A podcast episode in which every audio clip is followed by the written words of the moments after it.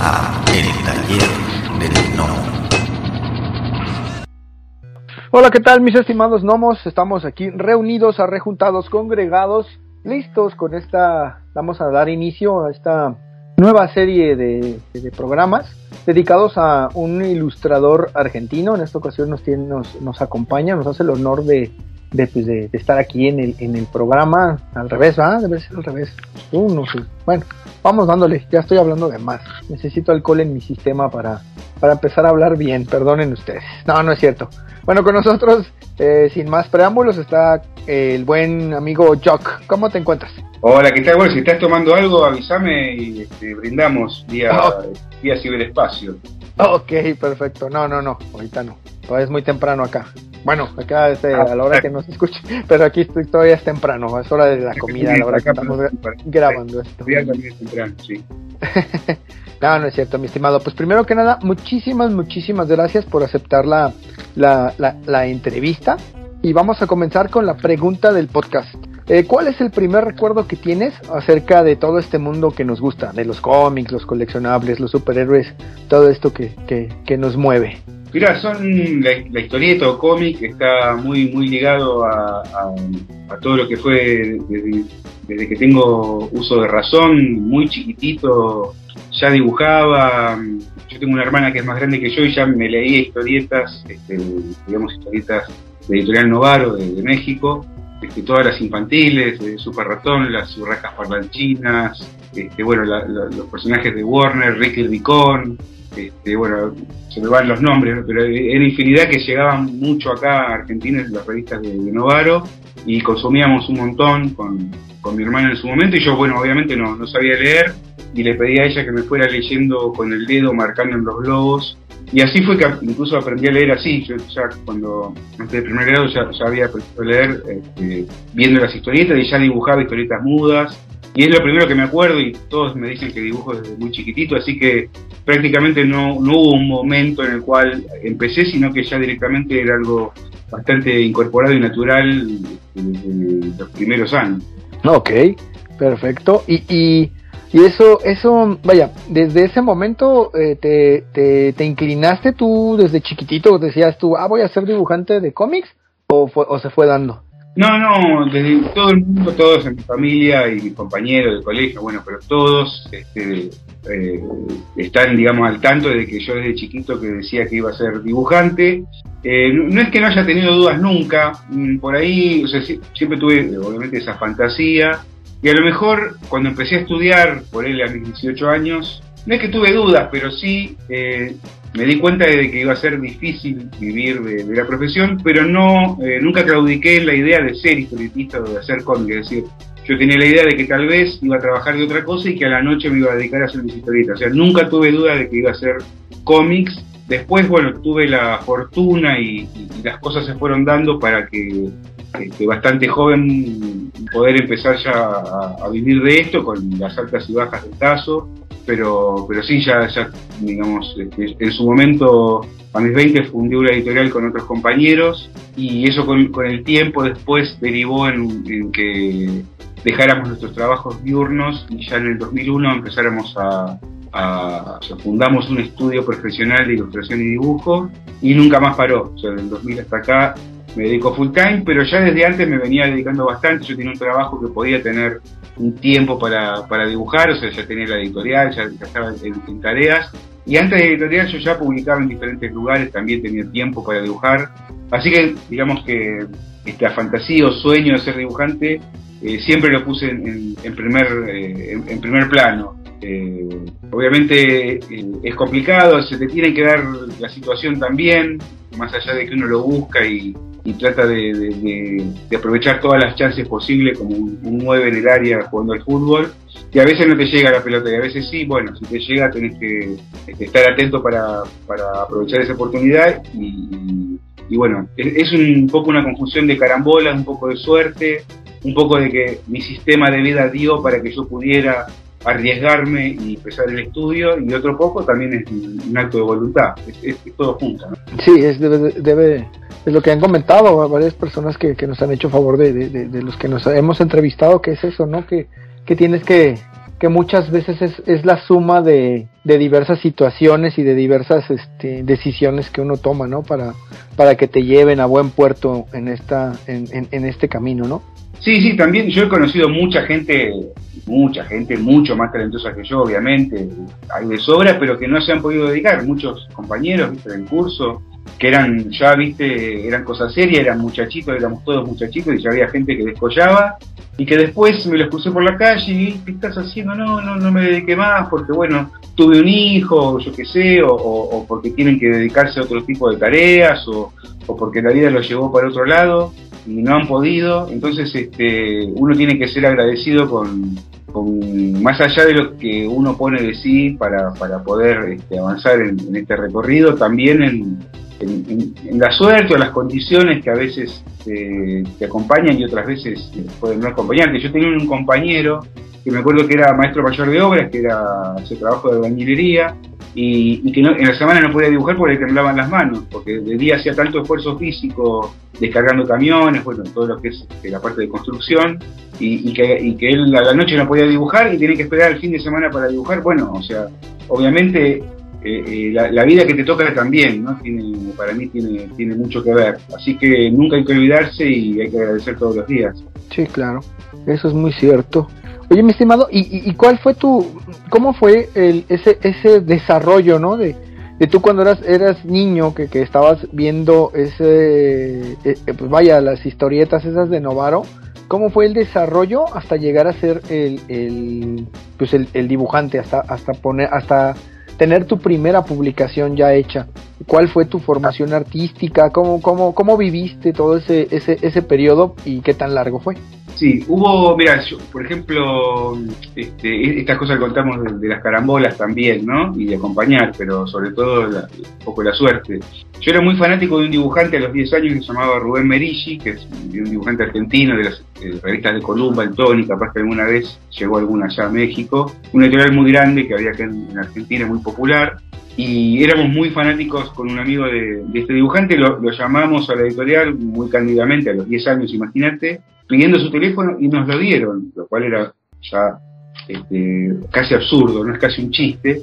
Y lo más absurdo de todo es que este hombre nos atendió y como vio que éramos fanáticos de su dibujo, de su serie, era un, tenía un estilo muy dinámico, este, bueno, él nos empezó a, a, por teléfono y a, dar consejos y a, y y a charlar, ¿viste? Bueno, uno, uno imagínate cuando es chico tiene todas estas fantasías y todas estas ganas, y él era un loco hermoso, este, nos, atendía y nos, hablaba y qué sé yo. Bueno, después lo conocí personalmente, ya en mi adolescencia iba, hasta, yo me, me, citaba con este dibujante en la editorial Columba, que quedaba en el centro acá de Buenos Aires, entonces cada seis meses yo le llevaba mis mejores dibujos y él me hacía como un seguimiento y él también me pedía que yo llevara qué revista estaba leyendo en, el momento, entonces había como un intercambio. Era un tipo muy, muy especial, ¿no? Muy, muy abierto, muy campechano, muy especial, eh, muy querible además. Y, y, bueno, así fue toda mi adolescencia, poner 13, 14, 15 años. Me encontraba cada tanto con, con Rubén, él me daba algunos consejos. Eh, yo seguía expuesto al oficio, siempre seguí dibujando, siempre seguía haciendo historietas con, con este amigo mío que las escribía, bueno, hacíamos nuestras revistas y demás.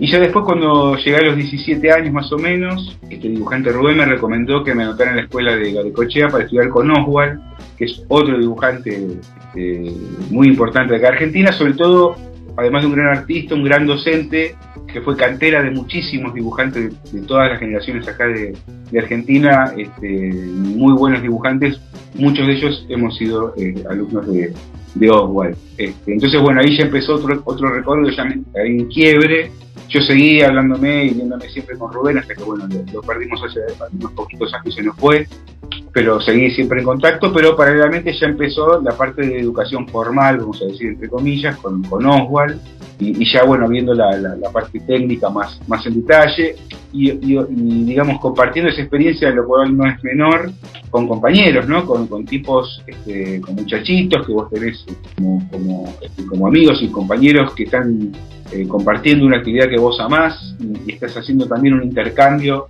Muchos de, esos, de ellos yo sigo, son colegas hoy día y los sigo viendo y los sigo frecuentando y seguimos trabajando juntos. Algunos se han convertido en editores, otros en escritores, otros son dibujantes y, y con todos ellos sigo, sigo bastante en, en, contacto. Y ahí, bueno, empezó la, la, la etapa de, de, de formación.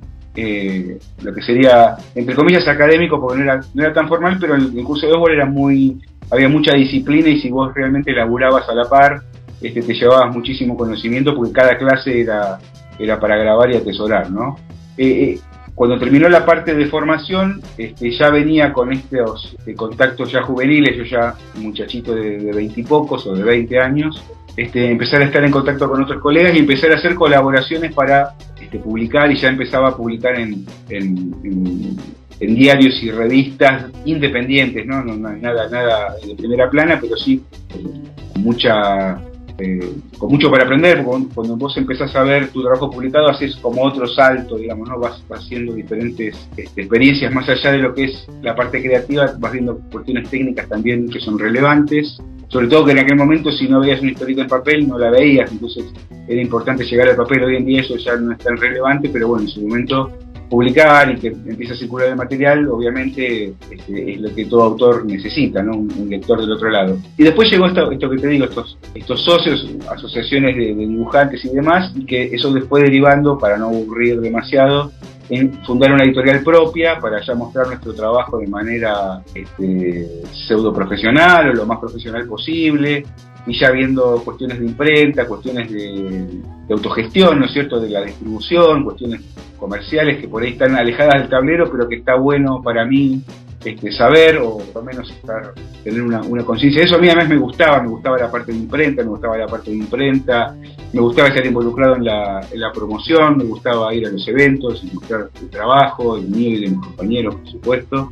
Y eso después terminó derivando, unos pocos años después, este, bueno, ir a eventos, acá hay un circuito de eventos bastante nutrido en Argentina, porque tenemos una tradición de cómic bastante asentada, entonces bueno, más allá de que el mercado es pequeño, hay mucha hay mucha movida, viste, hay mucho, mucha cuestión de, eventos, de presentaciones y festivales en todo el país, entonces bueno, de muchachito eh, tuve la suerte de viajar gracias a la historieta.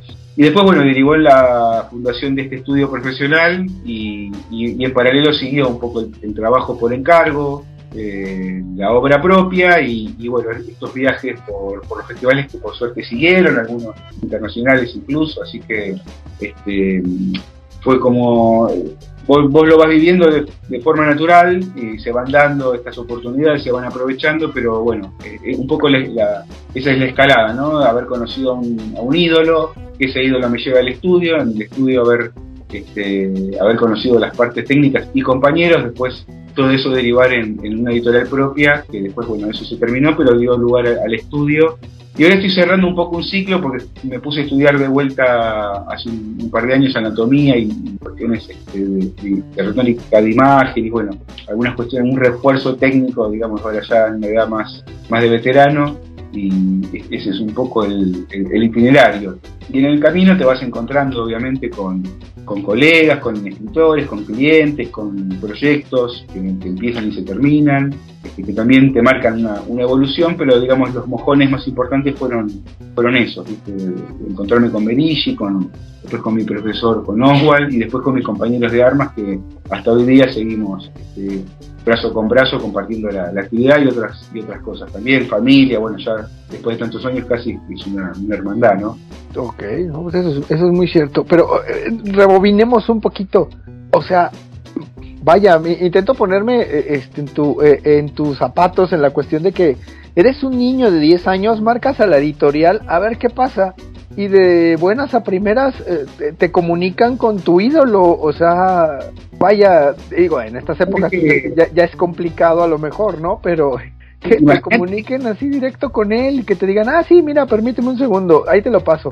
Esto es como un chico que, que, que, no sé, que quiere hablar con Messi y habla con, porque para mí era eso, para mí el dibujo era lo que más me gustaba de todo, de la historieta, y era el dibujante que más me gustaba de todo, yo lo copiaba todo, o sea, este, hasta hoy en día creo que en mi estilo hay algo de, Rubén ahí, ojalá, ojalá tenga algo de Rubén dando vuelta. Y fue bastante, vos sabés que ahora, bueno, si querés entrar en detalles, yo no los quiero aburrir, pero cuando Rubén cumplió 30 años de carrera hizo una gran fiesta y, me invitó, bueno, a mí y a otros socios y, a muchos otros colegas de la editorial Columba, por supuesto, pero yo era como de otra generación. Y él me vino a la mesa y nos vino a hablar y decía que él, eh, con ese llamado, él se dio cuenta del, impacto que, que había un lector del otro lado, porque claro, yo les estoy hablando de una época que no había redes sociales, no había, o sea, publicaba en papel y, y punto, vamos a decir, para el autor terminaba ahí.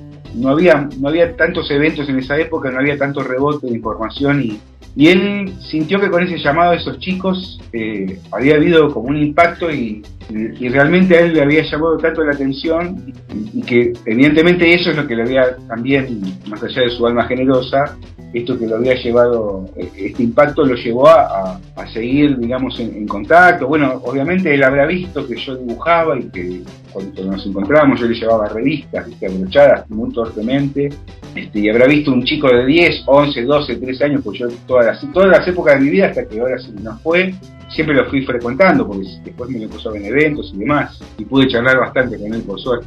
Este, pero pero él habrá visto también que había un chico con inquietudes y, hizo ese acompañamiento, ¿no? Y después habrá visto que, los consejos que él me daba también había un rebote y que cuando él me dijo de ir a estudiar, yo fui a estudiar y, habrá visto este, que había un, interés. Pero sí, lo, primero de todo, que el cándido llamado de un pibe a una editorial, este, no sé, cosas del destino, ¿no? Eh, pues eh, Columba, yo les voy a explicar, era una editorial muy, muy grande, tenía hasta, llegó hasta tener tenía planta propia de imprenta, era una oficina, era unos, tenían un edificio prácticamente en el centro, este, tenían un departamento contable que era todo un piso, o sea, ¿me entendés? Era una cosa medio gigantesca. Entonces cuando se llamó, eh, había secretarias, o tenía una secretaria, no sé qué habrá entendido y nos pasó el teléfono de, de Rubén. Este, y después lo loco es que él también, además lo llamábamos y estábamos como una hora hablando, ¿viste? No era simplemente, éramos bastante pesados como pibe.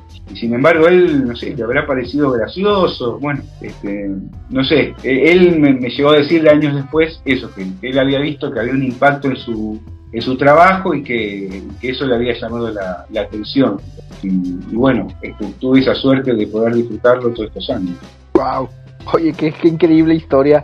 Y es que es cierto, en aquella época, a lo mucho, a lo mucho, pues lo que empezó con esas cuestiones fue Stan Lee, ¿no? Cuando empezó con su bullpen, que la gente escribía cartas y, y pues, le, pues él ahí leía lo que se podía y luego se replicó en varios lugares, ¿no? Yo me acuerdo aquí en México, por ejemplo, ya J. Holguín tenía él su, su, su, su, su, una sección donde la gente escribía y él publicaba ciertas cartas pero eh, era de que si tenías suerte y que pusieran tu carta ahí o pero el contacto con la gente pues, pues, es que era técnicamente nulo. O sea no muy lo apuntas excelente no que la las redes sociales ahora le escribes al, al, al autor y le dices sabes que no me gusta cómo dibujas o si me gusta o lo que sea y ya el contacto ya es muchísimo más directo. Pero a nosotros nos tocó esa época que no una particularidad en, aquellas épocas de Columba, estoy hablando, no sé, ochentas, este, no había tantos salones acá en, Argentina. Acá hubo, empezó a haber muchos más eventos, justamente cuando la industria y Columba y otras revistas, pero sobre todo Columba se derrumba acá en los 90, cuando hubo algunos problemitas en Argentina, cuando se derrumba toda esa gran industria que, que, que era la que, digamos, donde estaban todos los dibujantes laburando prácticamente, ahí cuando empieza a, hay un reverdecer de lo que es la editorial independiente, que es cuando empieza mi editorial, la productora, mi editorial con mis compañeros, ¿no? Y otros muchachos también, fanzines, bueno. Hubo como un reverdecer del fanzine, porque bueno, era toda esa generación que entraba de vuelta o, que empezaba a producir y no tenía a dónde, a dónde publicar, entonces empezó la, autogestión de, todas las formas que a vos te ocurren, desde más profesional a, a más amateur, y empezó ahí a reverdecer también un circuito de eventos que llega hasta hoy día, que empezaron todas estas agrupaciones de jóvenes, eh, en su momento jóvenes, este, en sus provincias, en sus ciudades, empezar a, generar eventos y, ahí sí, bueno, y, ahí empezaron un poco las redes sociales, bueno, como que empezó como toda otra cuestión, ¿no? Hubo como un, este, un fin del mundo y un mundo nuevo que empezó, ni mejor ni peor, porque la verdad que Columba era industrial, lo que vino después fue mucho más modesto, un mercado mucho más chico, pero bueno, este, vino lo que vino y, fue eso, ¿no? Y ahí sí, bueno, en los eventos, yo me acuerdo que después Rubén venía a esos eventos, venía con nosotros, con los jóvenes, siempre en las mesas, los muchachos siempre estuvo, ¿viste? Y ahí sí, bueno, podías tener un contacto con, los lectores y, más mano a mano, pero cuando ellos publicaban en, Columba, este, yo creo que Columba eh, hasta el correo de lectores fue bastante intermitente. Yo no me acuerdo en la época que yo compraba Columba que hubiera ahora no me acuerdo que hubiera correo de lectores, que también era algo muy escaso, porque era algo que llegaba al tiempo, ¿viste? Por ahí sí había otras revistas que tenían, que eran Editorial Record, que correo de lectores un poquito más dinámico, pero era algo a cuentagotas. Entonces este, ellos no, no tenían todo ese rebrote de, digamos, de, él y otros dibujantes, ¿no? De esta generación. Que por lo menos seguro no tenían el rebote que merecían, porque fueron enormes, son enormes dibujantes y que estaban publicando, eran revistas que, la de Columba que se leían en los trenes muy populares, en los colectivos, que todas las clases sociales las, consumían. Y, este, imagínate que eso hoy día hubiera sido ultra popular con, redes sociales y demás, pero bueno, les tocó esa época.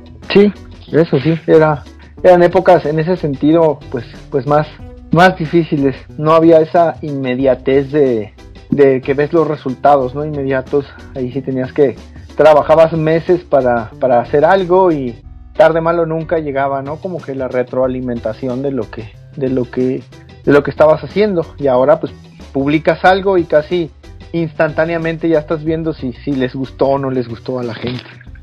Sí, tal cual. Eh, el tema es también, esta nueva época tiene eso de que tal vez eh, no hay que dejarse condicionar o si uno quiere imponer con decisión algún tipo de cuestión, no sé, estilística o temática o qué sé yo, mm, que no te lleve el viento tampoco, ¿no? Este, también tiene sus... Este, está bueno el rebote siempre, pero también hay que saber eh, manejarlo, porque si vos te dejas llevar solamente por, por, lo que te van a dar un like o no, este, es una, digamos, es medio veleta, medio que te lleva el viento. Sí, sí, claro.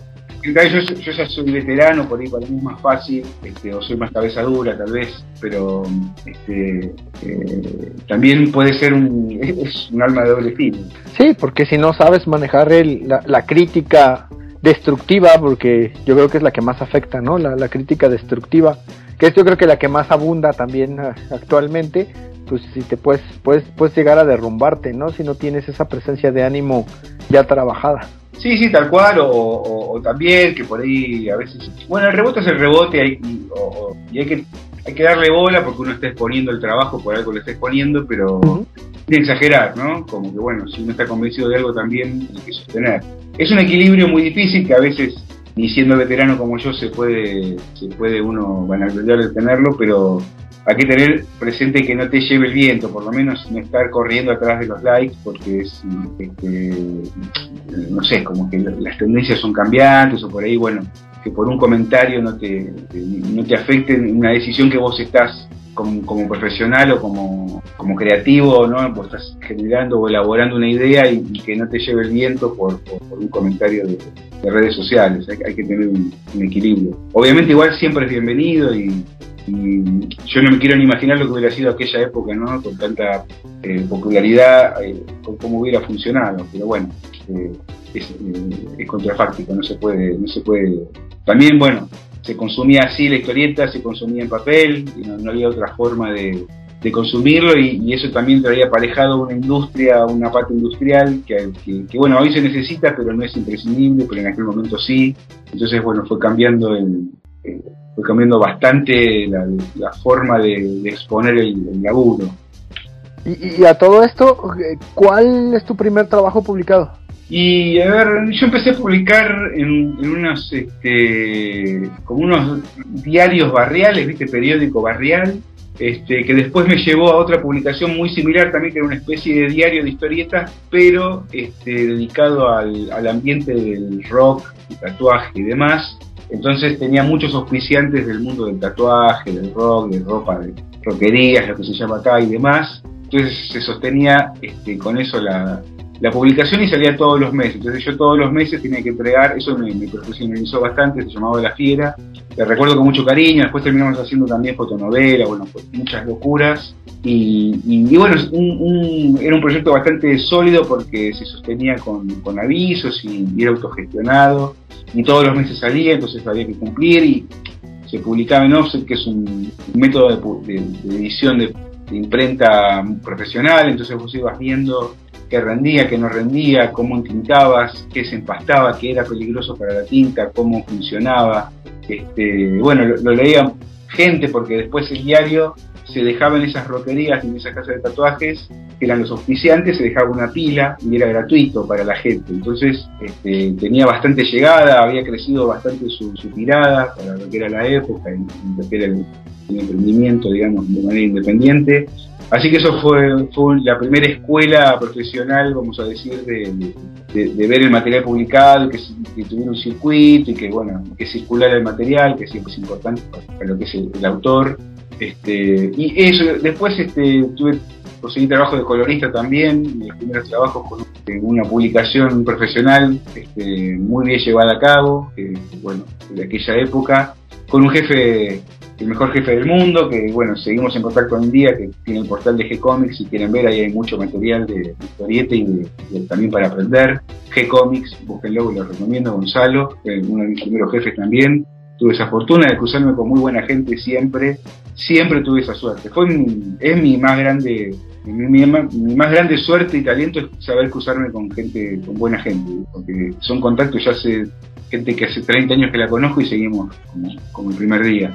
Este, después también, bueno, para eh, una publicación se llama Caballero Rojo, que era como un superhéroe argentino. También tuve la fortuna de, que me llamaran para, publicar ahí, también fue los primeros trabajos. Y después ya empecé a dedicarme más a la parte de, mi editorial, que hacíamos eh, la revisión y, el seguimiento de todos los proyectos, más el proyecto propio, este, que de eso después derivó en, la, en el estudio, que ahí este, nos dedicamos mucho a la ilustración infantil en un principio. También tuve otro jefe buenísimo Eduardo, que, bueno, hasta hoy día seguimos en contacto haciendo cosas, este, también muy buena gente, de primerísimo, primerísima calidad humana, lo que veníamos hablando un poco antes de la entrevista, ¿no? Sí. Así que también un poco esa suerte de tener eh, primero grandes compañeros que son mis hermanos y después por otro lado también, ¿no? Usarme con gente, con editores y, con la gente que me fui este, relacionando, incluso con muchos este, escritores de, de otros países también tuve muchísima suerte, con muy buena gente, eh, contactos de hace 10 o más años de seguir trabajando y, tener una muy buena relación. Y así fue un poco el, camino, primero independiente, con, cosas modestas, y después ya de manera más, más profesional, y nunca abandonando la obra propia. Yo siempre tengo paralelo más allá del trabajo por encargo que hago para Estados Unidos, para Francia, Inglaterra. Tengo mi obra propia que se publica en Argentina y en Brasil mayormente, mucho también en Italia, con suerte un poco a veces en, Estados Unidos y en, eh, por ahí en Francia, un poco menos, pero bueno, se va vendiendo esa obra también propia en, otros lugares. Así que ese es más o menos el, desarrollo profesional, ¿no? de ser independiente a, por ahí, este, bueno, ya trabajo por encargo más profesional. Pues muchas gracias que han llegado hasta el final del podcast. Si les gustó el contenido, por favor, denos like, compartir, suscríbanse o pónganos un comentario en la plataforma donde nos escuchen para que podamos llegar a más personas. Muchas gracias.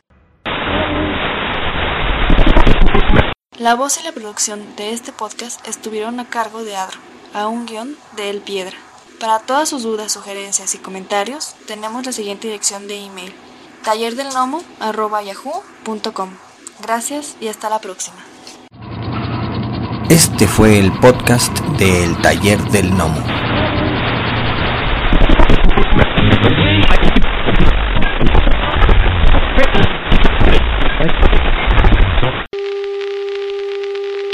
Next 60 seconds, this station will conduct a test of the emergency broadcast system. This is only a test.